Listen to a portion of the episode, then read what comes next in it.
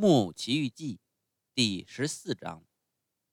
呃，说真格的，木偶一面重新上路，一面自言自语说：“我们这种可怜孩子多倒霉，人人都骂我们，人人都教训我们，人人都要我们这样做那样做，人人都一开口就自以为是我们的爸爸，自以为是我们的老师，人人都这样，连那样。”会说话的蟋蟀也这样，看这会儿，就因为我没听他，就因为我没听这只讨厌的蟋蟀啰里啰嗦，他就说我呃不知道要遇到多少灾难，我还要遇到杀人的强盗呢。还好我不相信有什么杀人强盗，我从来就不相信。那依我看，那杀人强盗全是那些做爸爸的想出来，那吓唬吓唬夜里想出去的孩子的。那就算。我真在路上碰到他们，难道我会害怕他们吗？我根本不怕。我要走到他们面前，对他们叫着说：“杀人强盗先生，你们要把我怎么样？记住吧，可别跟我开玩笑！去你们的吧，别开口了。”我这番话说的那么绝，那些倒霉的杀人强盗啊，我好像已经看见他们了。嗯，他们像阵风似的逃走了。万一他们凶神恶煞？偏不逃走呢？那要什么？我逃走就是了，事情不就结了吗？可匹诺乔没能把他那套大道理说完，因为就在这时候，他好像听见后面树叶子沙沙响，很轻很轻的。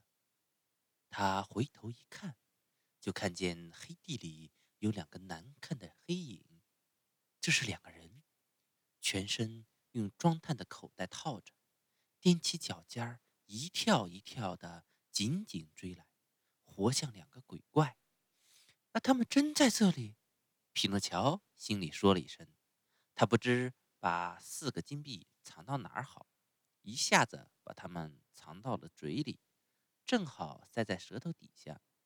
接着他想逃走，可是刚迈腿，就觉得胳膊给抓住。听到两个温声温气的可怕声音对他说：“嗯，要钱还是要命？”匹诺乔没法回答，因为嘴里塞着金币。他做了成千个鬼脸，成千个手势，要让对方他们从口袋上眼睛的地方那两个小窟窿里望出来，明白他是个穷木偶，口袋里连一个铜子儿也没有。呃，拿出来，拿出来。啊！别装傻了啊！把钱拿出来！两个强盗用威吓的口气大叫。木偶用头和手表示没钱。啊！不把钱拿出来，就要你的命！高个的那个杀人强盗说：“哎，要你的命！”另一个跟着又说了一遍：“哎，要了你的命，还要你父亲的命，啊，还要你父亲的命！”啊！别别别！别要我可怜爸爸的命！匹诺乔发急的大叫。可他这么一叫，嘴里的金币就叮叮当当响起来了。啊，骗子！原来你把钱藏在舌头底下啊，马上吐出来！匹诺乔硬挺住。啊，你装聋子！你等着吧，我们这就想办法让你吐出来。真的，他们一个抓住他的鼻子尖。一个牵起他的下巴，动手粗暴的又搬又弄，一个搬这里，一个弄那里，要逼他把嘴张开，可是没用，木偶的嘴像粘在一块儿，钉在一起。于是矮的那个拔出一把很大的刀子，想用它做杠杆或者凿子，插到他的上下嘴唇之间。可匹诺乔快得像闪电。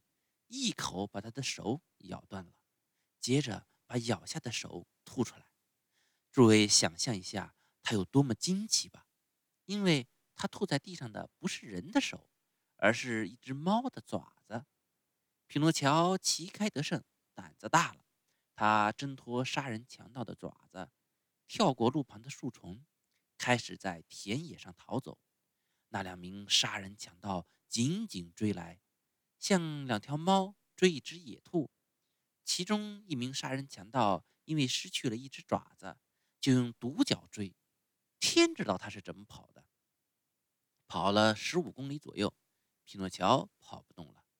这时他眼看自己没救了，就顺着最高的一棵松树的树干爬上去，坐在一个枝头上。两个杀人强盗也打算跟着爬上树，可是爬到一半，啪嗒就掉在地上，手脚的皮都擦破了。可他们还不死心，捡来一小捆干柴，堆在松树脚下，点着了。说时迟，那时快，松树开始熊熊烧起来，像风吹着的蜡烛。匹诺乔看见火焰越烧越高，不想最后变成一只烤鸽子。于是猛地一跳，打枝头上跳下来，重新又跑，穿过田野和葡萄园，两个杀人强盗在后面紧追，一步也不落下。这时天已经开始亮，他们还是追个不停。匹诺乔一下子给一条沟挡住了去路，这条沟又宽又深，满是脏水，颜色像牛奶咖啡，怎么办？一、二、三，木偶叫着，猛跑两步，一跳就跳到了沟那一边。